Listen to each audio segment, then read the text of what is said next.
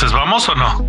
Sí, dale, No James. sé, a mí me la ¿Quién la verdad. agarra? ¿Quién que- la agarra? No, a mí la verdad me da miedo, chavos, no. Yo sí voy Ya, a ver. James, ya dijimos que íbamos a jugar. A ver, entonces lo pongo aquí y le pre- ¿qué le preguntamos? Pero tiene que ser con los dedos juntos, ¿no? Sí, pon los dedos sobre el tablero. A ver, ya. Ok. Ok. Y preguntemos, ¿estás aquí? A ver, pero no me voy a dar la mano. Pero no lo No, yo no estoy moviendo nada. A ver, entonces, espérate, espérate, ¿qué está diciendo? Se está moviendo. Está diciendo que sí. Ese. Ajá. Ay, no, ya me dio miedo, chicos. Hagamos otra pregunta. ¿En No, dónde? no, no. ¿Estás aquí? Ese. Sí. Ok. No, ya, ya, ya le voy a dejar. No, no, lo voy a soltar. A ver, Ya pero me dio miedo. ¿Dónde estás? Específicamente, ¿dónde estás? Está escribiendo Ah. algo. T Ah, U L L A A D D O. O. ¿A tu lado, al lado de quién? ¿Al lado de quién?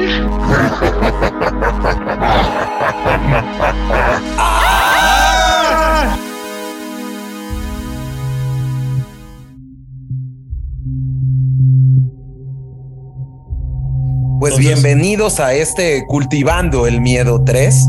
Eh, Chavita, presentamos nuevamente a alguien que no necesita presentación, nuestra mitóloga del Cultivando. Javiera, ¿cómo estás? Miembro honorario Hola ya, ¿no? chicos. Hola Javiera, miembro honorario ya digo. Sí, sí, claro. Ya un Ya miembro honorario el- de este Cultivando. Sí, sí. Y pues vamos a hablar de un tema que ha sido objeto de películas, eh, de muchos casos no comprobados, ¿no? Que incluso la ciencia ha hablado de él. eh, esotérico, que no tiene un origen cierto. Y vamos a hablar de la Ouija. ¿Cómo ves, Javiera? La Ouija, un tema muy, muy conocido creo que por todo el mundo. Incluso la gente que no ha jugado a la Ouija sabe lo que es la Ouija. Eh, pero partamos desde ya con la historia de la Ouija. ¿Qué es? ¿Quién la inventó? ¿Por qué se ¿De llama dónde así? viene la Ouija, no? Eso es creo que lo primero. Sí. De, ¿Cuándo se populariza, Javiera? ya por el siglo XIX se empezaron a, a- a surgir muchos objetos que se utilizaban para la comunicación con el más allá debido al auge de estas prácticas de espiritismo durante este siglo. Entonces mucha gente, sobre todo de la alta sociedad, eh, se estilaba a tener este tipo de tablas y hacer este contacto a través de una medium, con, ya sea con eh, seres espirituales, también como para la adivinación, saber qué es lo que pasaba en el futuro. Y es por eso que el- por allá, por el 1800, eh, se dice que se origina eh, la tabla Ouija y que si bien no se sabe exactamente la fecha, pero que apareció durante esta época.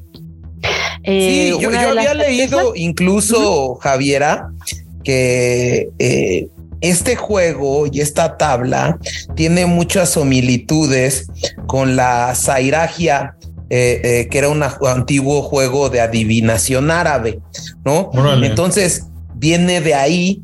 eh, luego, como tú dices, en el siglo XIX, ¿no? La alta sociedad empieza con temas como de misticismo, de espiritismo y, y, y- Cierta y nostalgia esto- también, ¿no? sí, claro. Y que incluso esto llega a una patente, ¿no? Eh, se registra una patente el Día de las Madres en México, el 10 de mayo de 1880, Órale. y un cuate de nombre Elijah Bond es el que se registra con su, como su inventor. Y hay otras dos personas, ¿no, Javiera? Que yo había visto Exacto. que era Teresa Maupin y, y, Ujú, y Charles Charles, Kennard. que, es- que, los que registran la patente como titulares, ¿no? Y- Exacto. Y algo que me decías hace rato antes de entrar al aire es que uno de ellos era masón, ¿no, James? Elaya. Sí, eh, Elijah Justo para Jefferson conectar Bond con era el anterior. Ajá. Sí, sí, sí. Elijah Jefferson Bond eh, eh, era, era masón, totalmente. Órale. Entonces, justo eh, eh, eh, nuevamente hablábamos de este secretismo, ¿no? Que tienen este tipo de sociedades y bueno, pues este señor de nombre Bond, eh, inventor de la Ouija, eh, pues tiene estas raíces. Y, bueno, pues justo, ¿no? Eh, veíamos que el Aya Bond no, no es el que vuelve masivo, no, el juego de la Ouija, sino antes de eso, incluso creo que pasa algo, ¿no? al parecer, Kinnard es quien se queda con el tema de la tabla, quien empieza a crear la empresa para la fabricación del tablero y luego empieza a vender muchos ejemplares en 1890. Eh, también hay un tema aquí sobre si Quinar eh, inventó el nombre de la Ouija. Y entonces aquí tú tenías información sobre el nombre, ¿no, Javiera? Sí, la verdad es que eh, popularmente se conoce o se cree que el, origen de la Ouija es eh, una palabra que está conformada por dos palabras, una en francés y otra en alemán, que sería oui, que sería sí en francés, y ya, que sería sí en alemán. Y cuando las juntas suena Ouija o Ouija, como la decimos eh, en español. sin embargo, el origen certero es desconocido porque también se cuenta que Charles Kennard, cuando crearon este tablero eh, y lo quiso patentar, se cuenta que él y su hermana fueron a una sesión de espiritismo junto a una medium y ahí le preguntaron al tablero cómo quería llamarse. Y el mismo tablero dijo a través de esta sesión espiritista que quería llamarse Ouija. Y es por eso que le asociaron el nombre. Y una tercera teoría dice que eh, la medium eh, de aquella sesión eh, se inspiró en un broche que había conseguido precisamente en Egipto con la imagen de una diosa llamada Huida. Entonces que ella lo, transformó, digamos así, o cambió un poco el nombre a Ouija. Esos son los tres orígenes del nombre del tablero. Sí, y también platicábamos antes de entrar al aire del tema de esta palabra egipcia que significaba buena suerte. Tú habías dicho que también había un tema así, ¿no? Exacto. Efectivamente, bueno, después es, esa teoría de que si le habían puesto inicialmente así por buena suerte fue descartada. Sin embargo, eh, se le asociaba a, a que inicialmente el objetivo de la Ouija no era como lo conocemos actualmente como un canal para contactar gente muerta o espíritus, sino para también saber el futuro. Entonces la idea era que tú supieras cómo iba a estar en el futuro, si ibas a tener trabajo, cómo iba a estar el amor, la salud, las clásicas cosas que algo así como un tarot, Exacto, exacto. Entonces la palabra buena suerte hacía que la gente sintiera que esto lo hacía más amigable, ¿no? Para la gente que quisiera participar dentro de, una sesión de espiritismo, por ejemplo, eh, o trabajar con una medium para saber el futuro.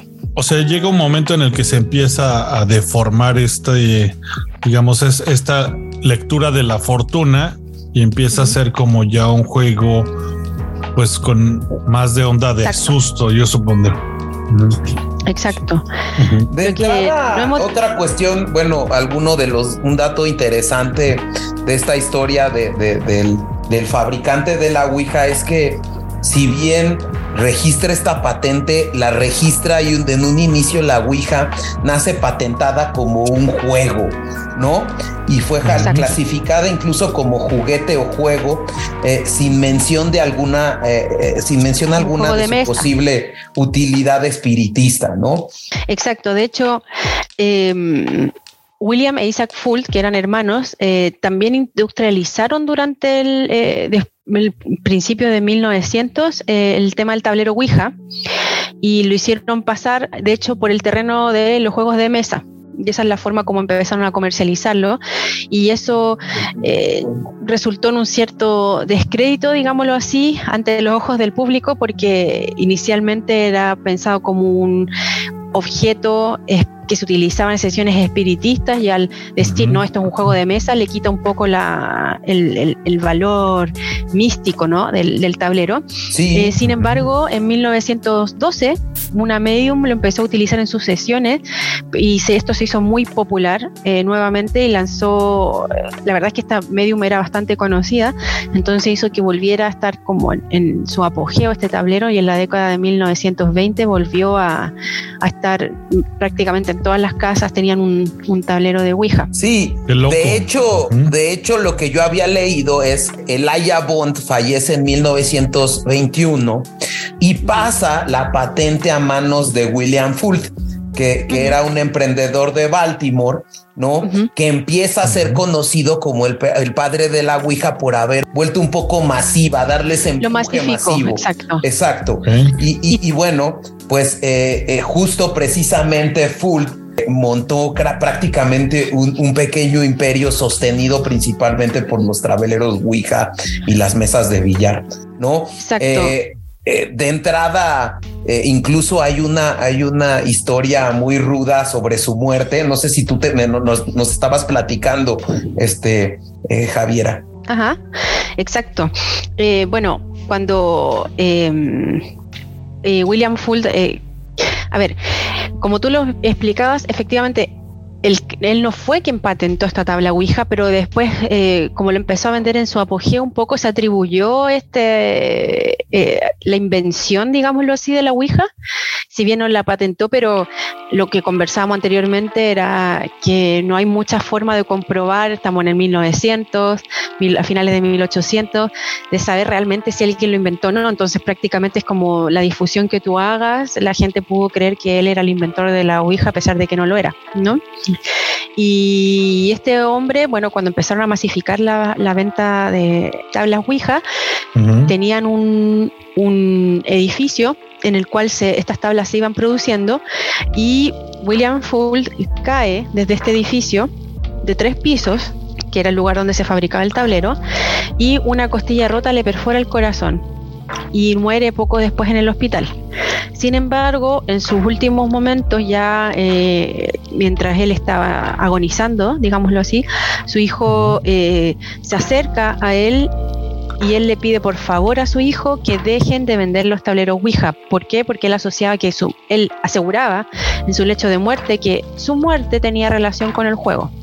Órale. Sin embargo, eh, la familia hizo caso omiso, me imagino por temas económicos, ya que si estaban vendiendo los tableros, la verdad es que, bueno, Como me da pan, igual. seguramente. Y exacto, y siguieron vendiendo este tablero de la Ouija por muchos años más, hasta que en el año. mmm, dame un segundito. Hasta que en el año 1966 eh, la familia vende los derechos a los juegos Parker Brothers. Sin embargo, en la actualidad ya este tablero de Ouija pertenece oficialmente a la compañía de juegos Hasbro, que yo creo que ya todos la conocen, todos alguna vez quizás tuvimos un juguete de Hasbro, Eh, pero ellos tienen actualmente el derecho, la patente del, del tablero Ouija. De hecho, mientras buscaba más información sobre el tema de la Ouija, me pareció ver un, un- un anuncio sobre un tablero de Hasbro de la Ouija, pero era en color eh, rosado con flores y tal, así como cómprale a las niñas, esto muy estereotipado, ¿no? De color rosado para niñas, tablero de Ouija para las niñas y Tanto flores y todo. Sí, y esa era una forma de promocionarlo. Bueno, Ouijas modernas. Y, y que me imagino que por eso, eh, no sé cómo ustedes lo conocieron de niños este tablero, porque yo lo conocí con la película de Beetlejuice, con una película que más bien, más que tétrica, era una comedia. Y también con, eh, pues contaba con figuras este, de acción que yo no recuerdo y no, no, no podría asegurar, pero probablemente eran de Hasbro, ¿no? ¿Cuál fue su primer contacto con la Ouija? Ya hablando un poco menos de historia. James y Javiera, ¿han tenido algún no- contacto? No, nunca he visto un tablero original de Ouija, pero no sé si sucede, le sucede a ustedes, eh, que probablemente debe suceder en muchos, en muchas escuelas de Latinoamérica, que jugábamos a la Ouija en, en los recreos. Y, pero era un tablero de Ouija hecho de papel, o sea, escrito el, ab- el abecedario escrito a mano, probablemente realmente todas me- todos movían las manos para mover la ficha, una moneda o lo que fuera que Sí. se tenía arriba, o sea, sí y, lo y para dar contexto, creo que eh, es interesante eh, Ujú. como, como explicarle a quien no conoce, pues más o menos qué, qué, cómo se juega la Ouija, ¿no? Yo lo que veía es que es un tablero, ¿no? De, me- de madera, de distintos eh, eh, materiales, en el que figuran escritas todas las letras del abecedario, los números del 0 al 9 y opciones básicas como sí, no, hola y adiós. Eh, y para utilizar la Ouija, eh, los participantes colocan sus dedos sobre una placa o vaso que colocan sobre el tablero y van formulando preguntas y, ver, y ven cómo el objeto se va deslizando sobre las letras y los números, ofreciendo respuestas como si cobrase vida propia. Eh, justo la idea, y bueno, muchos muchos mitos sobre este tema es el primer gran mito es pues es alguien de los participantes el que mueve eh, de manera voluntaria el, puntero y, bueno, pues eh, en, alguno, en algún momento eh, de, la, de la vida, pues esta persona es la que va contestando las respuestas. Pero bueno, pues todo mundo evidentemente asegura que pues, el, el, el, puntero se mueve por sí solo. ¿No, no Javiera? Sí, bueno, hay gente que es escéptica y obviamente no cree en esto y siempre lo asocia a alguien más.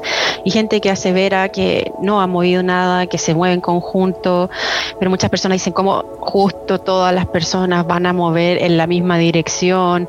Entonces ahí hay, bueno, depende de cada persona en realidad, eh, si creen o no creen en la Ouija. Em, para como seguir ahondando en este tema, vamos a hablar un poco de cómo se juega la Ouija eh, obviamente la Ouija necesitas primero el tablero, ya como lo mencionaste, esta pieza que va sobre el tablero, que es conocida como gota o máster también. Y, o un vaso, también hay mucha gente que lo juega con un vaso. Y eh, la idea es hacer preguntas en las cuales el supuesto espíritu eh, va conduciendo este, este mm, máster a través del tablero y te va dando respuestas a tus preguntas. Entonces, se supone que cada vez que tú inicias una sesión de Ouija, luego tienes que cerrar la sesión de Ouija, porque se dice que si no lo haces correctamente, tú al iniciar la sesión abres un portal donde empiezas a tener contacto con espíritus o seres de otro mundo y luego si no lo cierras, ese portal lo dejas abierto y permites que esos espíritus eh, digámoslo así, ingresen al plano terrenal y ahí es donde empieza a aparecer toda esta onda eh, terrorífica social a la Ouija, fantasmas, poltergeist, eh, como se dice, los fantasmas vienen a penarte porque ya están en este plano, ¿no? ¿Existe algún ritual o, para iniciar a jugar tiene que estar apagada la luz o tienes que decir alguna palabra para saludar al fantasma? Javiera, ¿cuál es como el, el ABC del, del, del inicio. Más que, más que un instructivo para jugar la Ouija, la verdad es que nosotros hemos visto más de películas y todo que para darle un ambiente más terrorífico, siempre hay la luz apagada y velas y todo, pero la verdad es que eh, no hay una instrucción específica para jugar la Ouija, solo tener el tablero, hacer las preguntas, iniciar una sesión. Sí, muchas personas eh, dicen que es necesario pedir permiso para poder como eh, entrar en contacto con los con los seres, con los espíritus que andan rondando, porque tiene que ser supuestamente algo en torno al respeto, tú preguntas para saber cosas, y pero depende de quién creo que no en estas cosas, porque de repente hay gente que trata de contactarse supuestamente con sus seres queridos, pero tú al abrir el portal tú no sabes realmente qué es lo que hay detrás de ese portal. Puede ser tu familiar, puede ser un ser querido, puede ser un demonio, puede ser un espíritu malo, bueno, tú no lo sabes. Y que por eso hay unas reglas en las que no se debe hacer, nos comentaba James, creo. Exacto, más, que, más que instructivo, efectivamente, más que un instructivo, son eh, reglas que se dicen que tienes que cumplir cada vez que realizas una sesión de la Ouija. Javiera, yo creo que antes de pasar a estas reglas, que yo creo que eh, eh, a mí me gustaría primero también establecer, bueno, algunas críticas que han surgido sobre la Ouija. Investigaba que eh, hubo un experimento eh, de un profesor de secundaria llamado eh, de, la, de, secundaria Larry Bayo, en el cual los participantes no veían las letras que señalaban y se dice que eso, pues, al, al, al taparles los ojos a esos estudiantes, pues no se formó ni una sola letra coherente en el tiempo que duró la prueba, ¿no? Entonces, esto iba a demostrar que realmente pues es alguien de los participantes el que eh, el que movía y que por tanto necesitaba ver el tablero. Y otra otra teoría interesante que yo leía sobre la Ouija es una teoría eh, que se llama teoría de la acción idiomotriz. Es decir, que el movimiento del vaso o, la pieza que sirva de marcador eh, se lograría mediante pequeñas presiones de los dedos de cada uno de los participantes. Entonces, que eso provoca eh, que, que, tu sensación sea de que tú no lo estás empujando, ¿no? Sino que se genera una fuerza, digamos, uniforme de parte de todos los participantes que hace que, que, que, que, la, que la aguja se mueva, digamos, de manera muy sencilla. Son, son micro, micro movimientos inconscientes en el fondo. Cada uno pone eh, su dedo sobre el, máster o, el, cursor y obviamente, como tú bien dices, por un efecto físico, obviamente tú ejerces una presión y eso se va moviendo, pero es de forma inconsciente, sin que tú lo hagas intencionalmente y eso va generando una especie de, sensación colectiva de que el cursor se está moviendo porque tú no lo estás empujando realmente, porque no estás consciente de esa presión que tú haces y que influye en este movimiento. Y, efectivamente, si tú lo hicieras o llevas a cabo este experimento eh, vendando los ojos de los participantes, por ejemplo, no obtienes ninguna palabra. Sí, el cursor se mueve y te va dando letras, pero finalmente no tiene ningún significado o incluso no se escribe nada. Sí, y, bueno, pues prácticamente otra cosa que yo veía y que cabe señalar y, para dar pie a estas cosas que no se deben de hacer al jugar la Ouija, ya que tú te atreves, si, si alguien de los oyentes se atreven a jugarla, pero la realidad es que es, es un instrumento que muchas religiones han señalado los efectos negativos que tiene su juego. Es una realidad, ¿no? Incluso yo leía que eh, eh, eh, padres exorcistas como un cuate que tiene un libro que se llama La Suma Demoníaca, que se llama José Antonio Fortea, afirma que la mayoría de los casos de posesión demoníaca se han producido tras participar en ritos esotéricos como la Ouija, espiritismo, vudú y macumba, ¿no? Entonces, bueno, pues realmente eh, eh, más allá de los efectos y de lo que causa,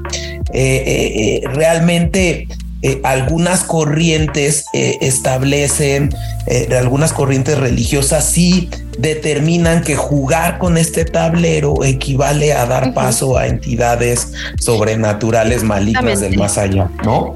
Sí, e, especialmente desde, desde la religión cristiana eh, se desaconseja energéticamente, digámoslo así, porque al final tú puedes aconsejar a la gente no jugar y la gente si quiere lo va a jugar igual por curiosidad, por diversión, por el motivo que sea, va a jugar igual.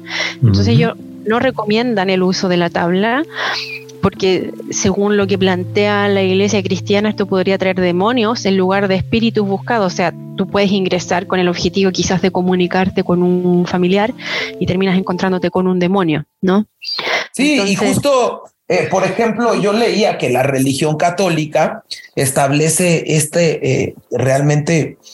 Eh, este, este efecto peligroso, esta práctica, porque son contrarias al respeto que se debe tener a Dios porque encierran una voluntad de poder sobre el tiempo, la historia y finalmente los hombres, Exacto. a la vez que un deseo de granjearse de la protección de poderes ocultos. Entonces, eso es lo que lo hace en un cierto sentido como negativo. Incluso eh, los judíos también creen que, que, el contacto con el espíritu de una persona muerta, ¿no? Interfiere en su relación con Dios y por tanto el uso de la Ouija es considerando un asunto seriamente negativo.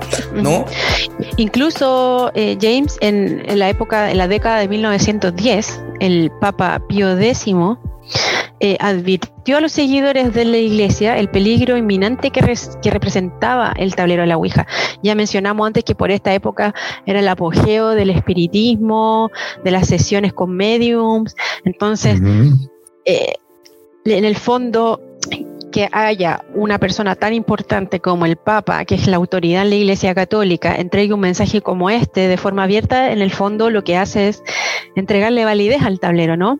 Decir como que efectivamente es algo que podría tener una repercusión negativa y podrías contactar con seres, entonces eh, es la recomendación, no lo utilicen, pero a la vez estás como validando que lo que hace el tablero, los efectos del tablero son reales. Ok.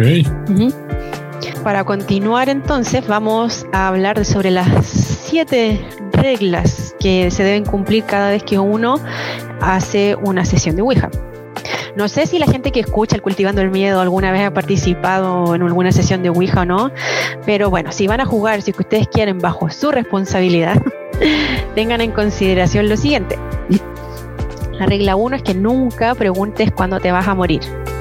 Yo no sé aquí, chicos, ustedes qué opinan, pero yo, si estuviera en una sesión y veo. Sí, no me interesa. el cursor, o sea, lo último que preguntaría es: ¿cuándo me voy a morir? ¿No? ¿Cuáles son las razones por las que uno supuestamente no debería preguntar sobre la muerte? Es porque hay espíritus o demonios mentirosos que podrían inventar una, una fecha con, como una forma de causarte miedo, generar paranoia en ti, que te sugestiones y puede, una puede causar inconscientemente tu propia muerte, que es algo totalmente indeseado, me imagino. Em, también hay demonios que supuestamente son más poderosos que otros y podrían darte una fecha y sin que esa haya sido tu fecha rara de la muerte, ellos podrían influir en la muerte, que la- tu muerte sea el día que ellos te adivinaron, ¿no? Eh, como que tienen ese nivel de poder que podrían decir como, lo voy a matar. Y la tercera y más importante, mm, el tercer motivo más importante por el cual uno no debería preguntar estas cosas es porque si te dan una fecha y no es la fecha que tú esperas, imagínate vivir el resto de tus días con esa frustración y miedo todos los días sabiendo que te vas a morir la fecha que te dijeron. O sea, yo no le preguntaría jamás, no sé ustedes, pero yo por mi parte jamás preguntaría cuándo me voy a morir. Sí, yo también creo que es una pregunta que Nadie No quiere sé. saber, ¿no? ¿para qué la quieres saber? Es correcto. No tiene una Mira. razón de ser. No, no sé si toda la gente no lo quiere saber, porque si lo piensas bien y es, ya se han llegado a establecer reglas para la Ouija y la primera es esta, porque debe haber mucha gente que, que lo pregunta. No la vaya a acelerar, ¿no? Esa es la cosa. Ah, claro. Si quieres, yo te digo la regla número dos. ¿Cuál es? Ok. La regla número dos es nunca juegues la Ouija en un cementerio. Pero James, yo me imagino, a ver, yo nunca jugaría la Ouija en ningún lugar. O sea, ¿a quién se le ocurre jugar además en un cementerio? o sea, no sé la gente que nos escucha, pero yo no lo haría jamás. No sé qué opinan ustedes, chicos. Eh, Ahí Pues- también es que hay demasiados espíritus, ¿no? No sabes ni con quién. Ajá. Independientemente de que el riesgo que corres de, de- de esta vibra fuerte que hay en un cementerio, pues hay, hay demasiados espíritus, ¿no? Yo creo que se te, se te agrupan, ¿no, James? Es correcto. Bueno, lo que dicen las, eh, pues estos, estos eh, varios blogs que, que- que leímos antes de entrar al cultivando es que, pues evidentemente por la cantidad de espíritus y de personas que están dentro de un cementerio, pues eh, al, al ser la Ouija una puerta, pues imagínate qué cantidad de, de espíritus se pueden eh, congregar en, alrededor de esto, ¿no? Entonces, bueno, pues no es recomendable. ¿Cuál es la regla número tres, Javiera? Ah, la regla número tres es que nunca te vayas sin despedirte o sin que el espíritu se despida. Eh, a ver, em, a veces hay gente que cuando está jugando eh, cuenta que es tanto el miedo que siente de alguna experiencia o al ver que realmente funcionó y, y el máster se movió y les dio alguna respuesta que eso genera evidentemente miedo en las personas, en el participante y mm, lo que puede causar que tú te vayas inesperadamente y que no se cierre el, el juego. Se recomienda siempre que uno se despida del espíritu para que no quede rondando, o sea, decirle, dejarle claro que la sesión se acaba y que el contacto se acabó y tú quédate donde estás y, y todos seguimos bien, ¿no? Pero hay mucha gente que, que no lo hace.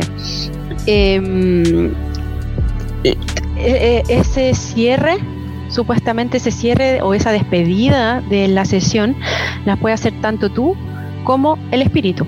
De hecho, les tengo un, pequeño eh, diálogo de una chica que contaba su experiencia eh, con una sesión y lo que ella decía es lo siguiente. En mi experiencia me tocó hablar con un espíritu que fue un asesino, pero con nosotros era buena onda. Nos adivinó fechas futuras y situaciones por venir. Por la fluidez en que movía el apuntador de la Ouija, nos dimos cuenta que era uno de los veteranos. Pero no fue suficiente para que en medio de la plática se fuera sin aviso alguno al adiós. Y después de un viento helado, alguien más nos saludó. Era alguien más poderoso que él que dijo ser un demonio. O sea, ese digamos, eh, relato, lo que da a entender es que, claro, tú estás, abres un portal, hay muchas personas o muchos seres, espíritus, demonios que están divagando en otro plano, y tú al abrir ese portal puedes contactar con uno o con otro. En este caso, ya lo que relata es que estaban hablando, eh, de hecho menciona hasta en buena onda, ¿no? Como que fuera algo, no, sí, bueno, me encontré con un asesino, estuvimos hablando y se fue abruptamente. qué casual. ¿Y por qué se fue? Porque llegó un demonio que quería entrar en la conversación.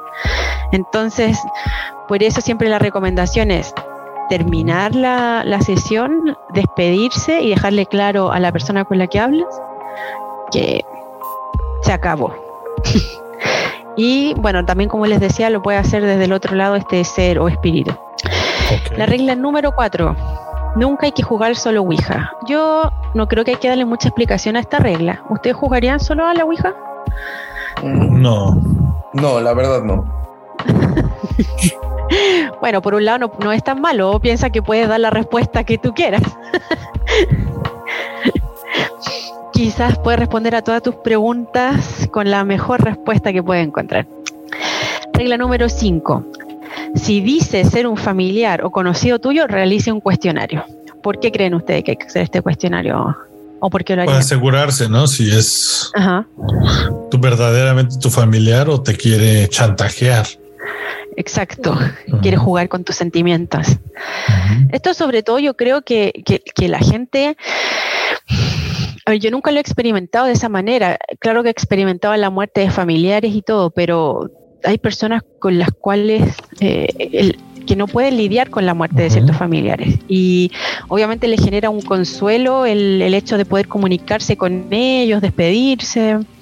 Y, y, en ese sentido, tu, digámoslo así, tu espíritu, tu alma, no sé, está más vulnerable porque estás con tristeza, quieres contactar a tu ser querido, entonces en ese intento de comunicarte con ellos te podrías comunicar con cualquier otro espíritu que no tiene buenas intenciones y que lo único que quiere es como aprovecharse de tu vulnerabilidad, por decirlo de alguna forma, y ese es el motivo por el cual uno no debiera confiar en cualquier espíritu ni en todo lo que dicen, sino que asegurarse, quizás con preguntas que solo tú y la persona pueden saber, eh, para asegurarte que estás hablando con la persona indicada y no con cualquier espíritu que solamente se metió en la conversación, en el contacto. Regla número 6. Tener un kit de protección.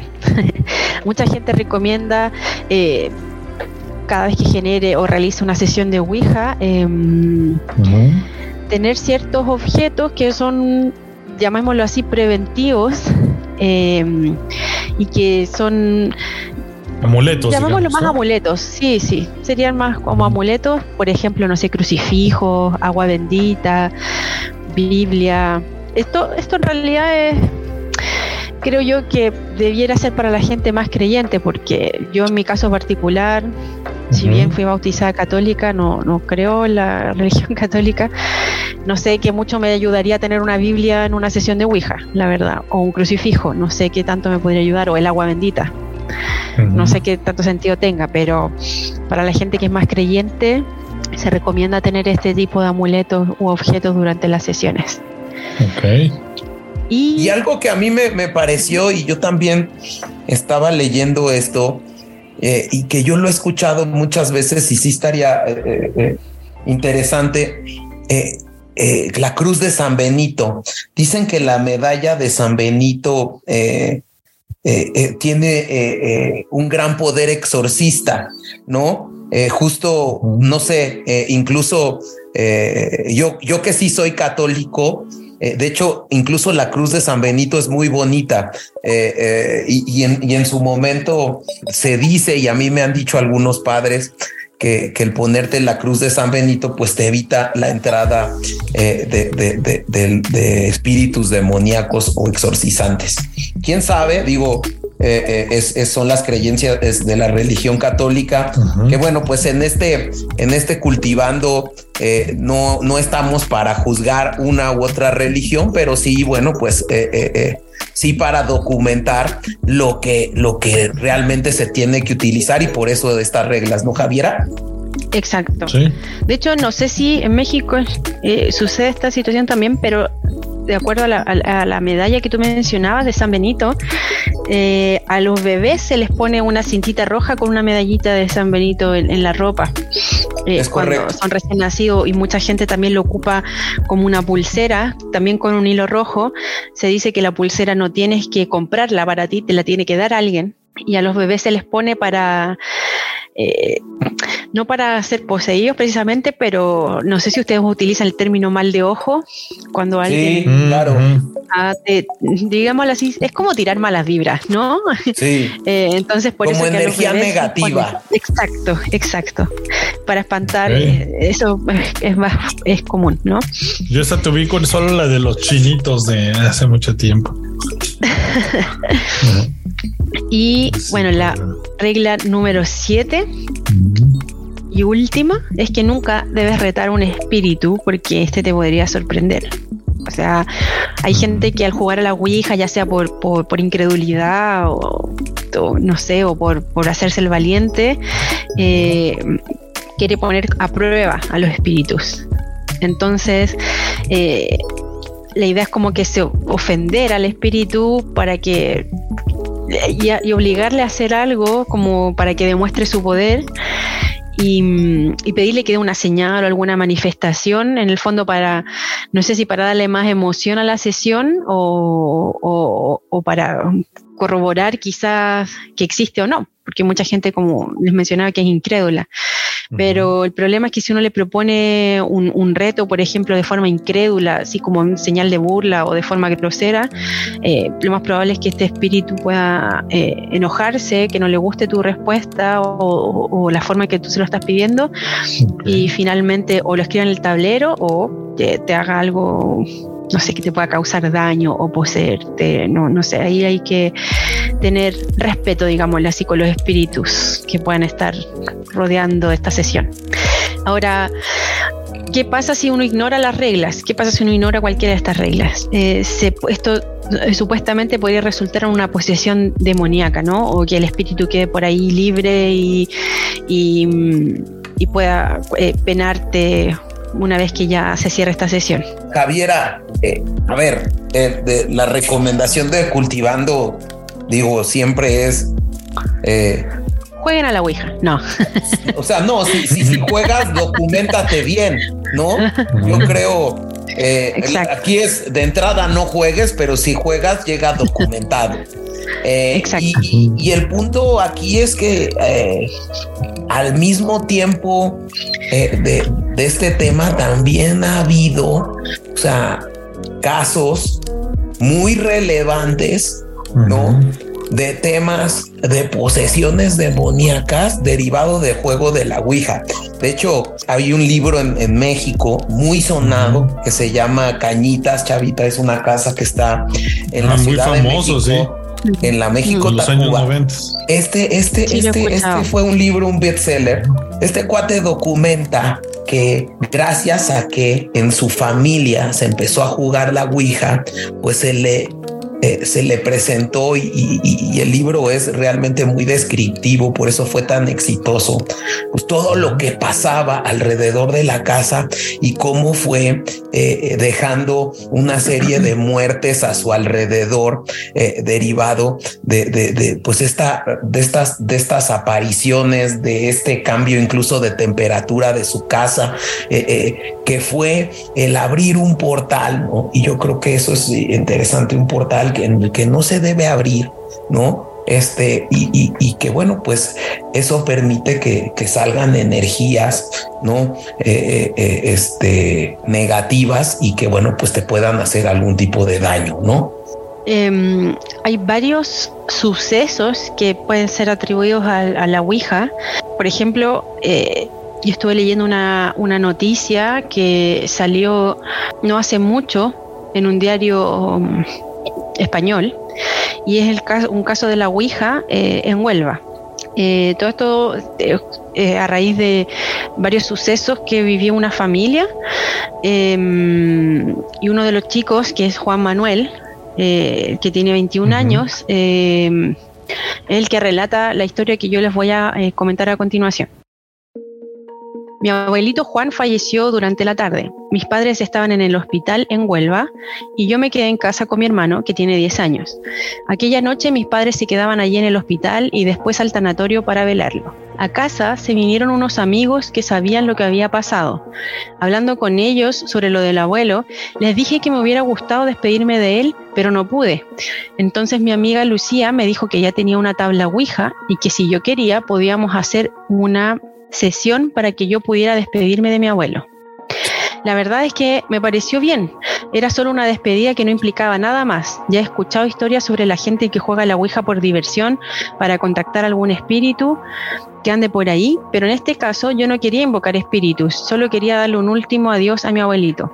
Lucía vive en el mismo pueblo, solo que dos calles más abajo. Por lo tanto, recoger el tablero fue rápido.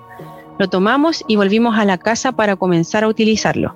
Antes de comenzar a usar la tabla, dejé a mi hermano pequeño ya acostado, sin que él supiera qué es lo que íbamos a hacer.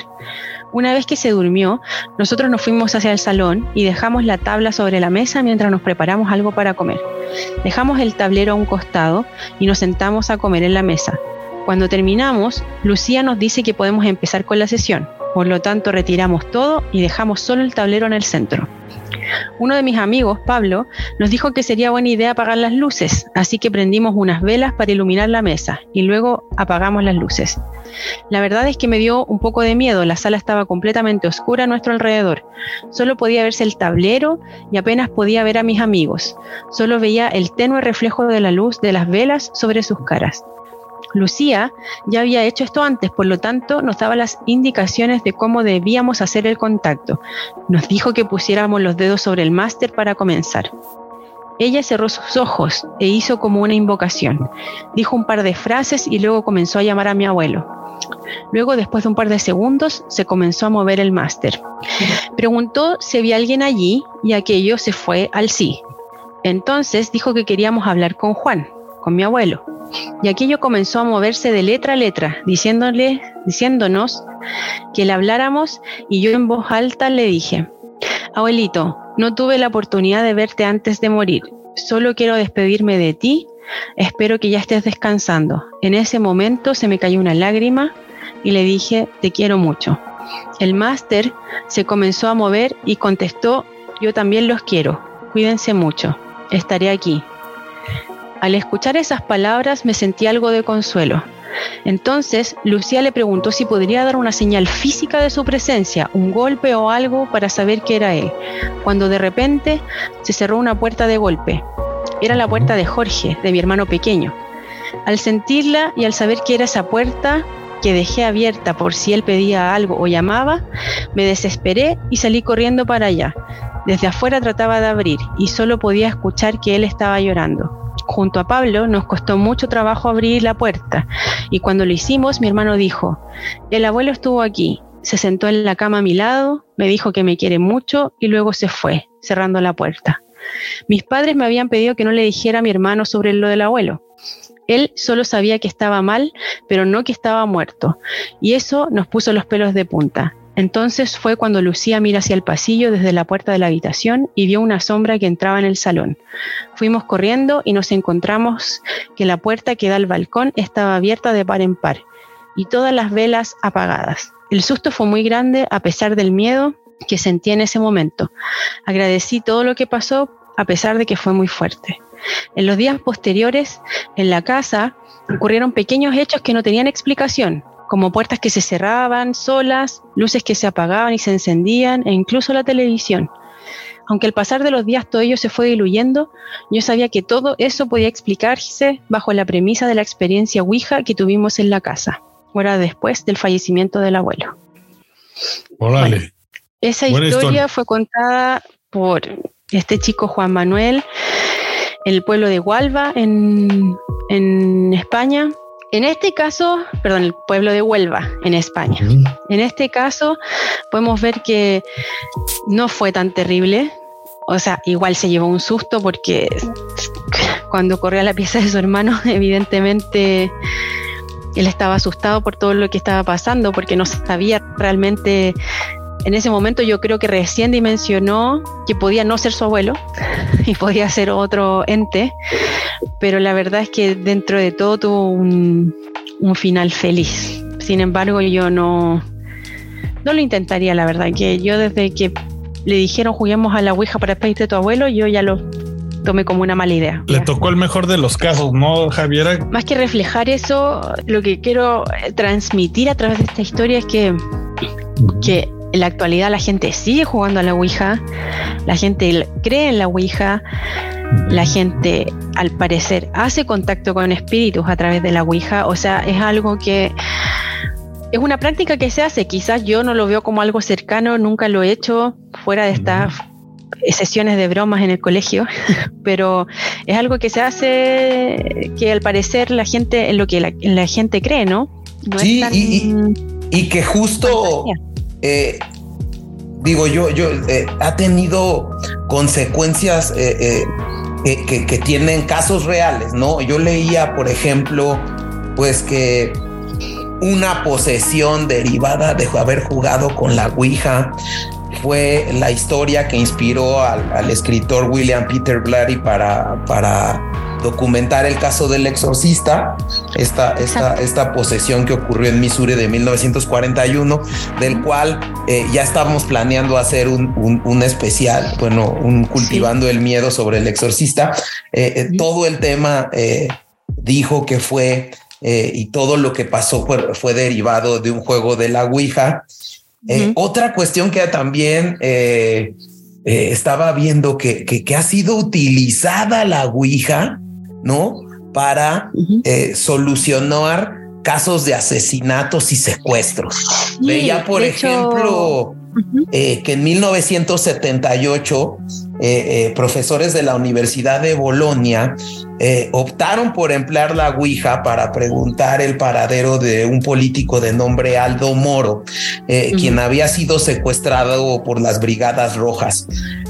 Al parecer el tablero les respondió eh, deleteando la palabra Gradoli, ¿no? Eh, Y no obstante no encontraron con vida a este señor. Más tarde se conoció que había estado retenido en una casa eh, llamada Via Gradoli en un suburbio de Roma.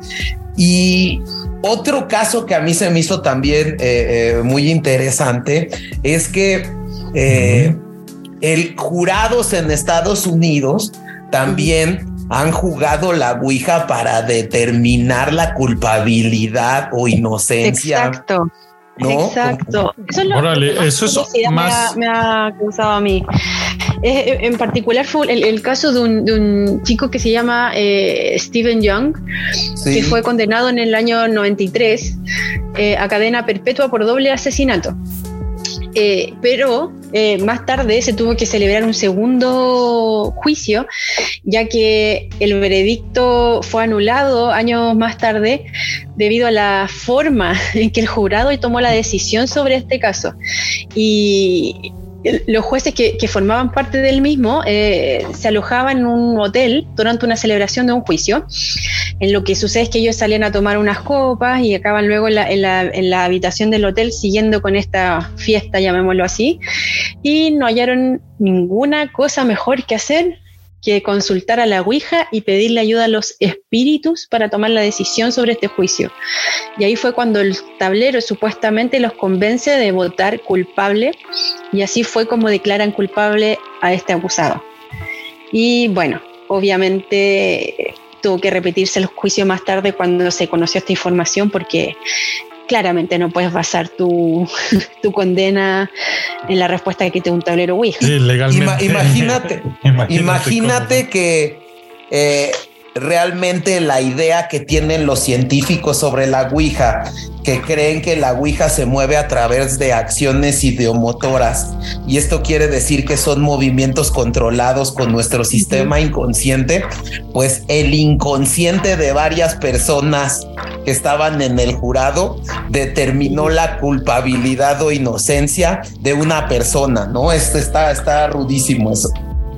De hecho, hay otro caso que también fue conocido de un matrimonio de Herbert y Nellie Hull, de 77 años, Sí, que ellos vivían en la ciudad de Kansas y, y- y durante el año 35 eh, protagonizaron un asesinato debido a que la señora de este matrimonio, incitada presuntamente por la tabla Ouija, eh, trató de hacerle daño a su marido. ¿Por qué?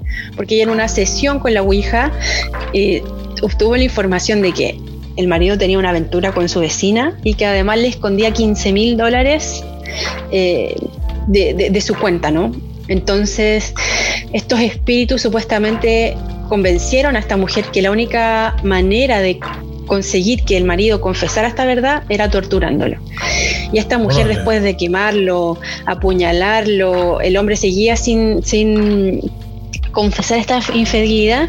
Luego de tanta presión, porque ella lo apuntó con una pistola, él la verdad es que tuvo que hacer su confesión por Pues obligación. es que quién no, Javiera, ¿no? Exacto, eh, y le tuvo que Sí, dar la razón y finalmente escuchó lo que quería oír, que era verdad, Ujú. Y la mujer lo que hace es liberar a su marido y dejar la pistola cerca de la cama, y ahí es donde su marido toma esa pistola y aprovecha de, de matarla, ¿no? Luego de haber sido torturado por, por eh, mucho tiempo por su esposa.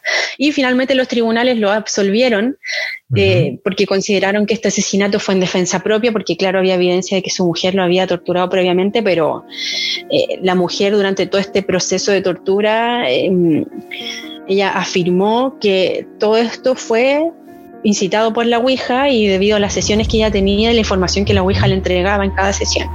Y ahí los que creen, pues podrían decir que la Ouija la poseyó, ¿no? También. También puede ser. O al marido y por eso la mate. ¿Por qué no? Quizás el espíritu de la mujer se traspasó al de su marido, si nos ponemos más creativos. Todo Digo, puede la ser. verdad es que, eh, pues para finalizar este Cultivando el Miedo 3, eh, yo quisiera destacar, ¿no? Yo no recomiendo jugar la Ouija, creo que por todo lo que yo me he documentado, definitivamente creas en quien creas, tengas la religión o profeses la religión que creas, creo que no es bueno mover energías que no se necesitan mover y eso creo que eh, con esto me quedaría. Digo, sí hay cuestiones científicas, sí hay temas también de casos de consecuencias que han sufrido consecuencias reales derivados de jugarla. Y bueno, pues eh, eh, no sé, Javier, no sé, Chavita, tú qué, tú qué dirías como para cerrar este cultivando el miedo. Sí, definitivamente no tiene mucho sentido tirarle a, a esas ondas y más, quizá más que lo místico, te autosugestionas, ¿no? Muchas veces eh, los estados mentales y si te crees eh, ciertas cosas, estar en un mal estado y, y en, en ondas de depresión, yo supongo, pues no, no te genera nada bueno, ¿no? Es autosugestión y en caso de que fuera real, pues como dices, son energías que no deberían de ser movidas. ¿Tú qué piensas, eh, Javiera? ¿Tú eh, crees un poco en eso o no? Yo creo las energías negativas. No sé si la Ouija funciona realmente o no, pero no lo intentaría. Hollywood ya lavó mi cerebro y sé que es malo. Eh, pero no, la verdad es que no la jugaría. Ahora, yo no le diría a nadie no la juegues. Cada persona puede hacer lo, lo- lo que quiera. Si realmente sirve para contactar con espíritus, eh, no lo sé. O sea, creer o no, eh, la causa de, de- las historias que, que nos cuentan eh, re- respecto a la Ouija, finalmente depende de, de cada uno. Entonces, no sé, yo no lo intentaría, la verdad. Yo no sé si lo jugaría. No, no lo haría, no lo recomiendo. no tenía una experiencia, pero no lo recomendaría. Algo interesante, si alguien lo ha jugado y nos está escuchando, estaría buenísimo que nos pasaran un mensaje con sus experiencias o si lo van Eso estaría bueno. Sabes que yo no sé, yo hice una pequeña investigación colectiva respecto con amigos, familiares, preguntando sobre alguien, si alguien conocía a alguna persona que hubiera tenido contacto con la Ouija. Y la verdad es que no, muchos me dijeron, solo conozco dos historias de gente cercana, pero en general la mayoría me dijeron que nunca habían jugado a la Ouija y que no conocían a nadie que lo hubiera hecho. Eh, la verdad es que mm, no, no, no sé. Hay, hay, un caso bastante interesante de una chica, que se, de hecho hay una película en Netflix que se llama Verónica, que fue un caso español y que la verdad me parece súper interesante, que lo podríamos tratar en otro Cultivando el Miedo, pero uno de los pocos casos donde realmente hay se llamó a la policía, hubo un desastre por la actividad eh, con espíritus y policías documentaron que efectivamente vieron actividad, actividad poltergeist dentro de la casa y finalmente esta chica, después de pasar unos días en el hospital, termina falleciendo. Esto es un caso real, se puede encontrar la información, está esta película y creo que podríamos ahondar más en eso.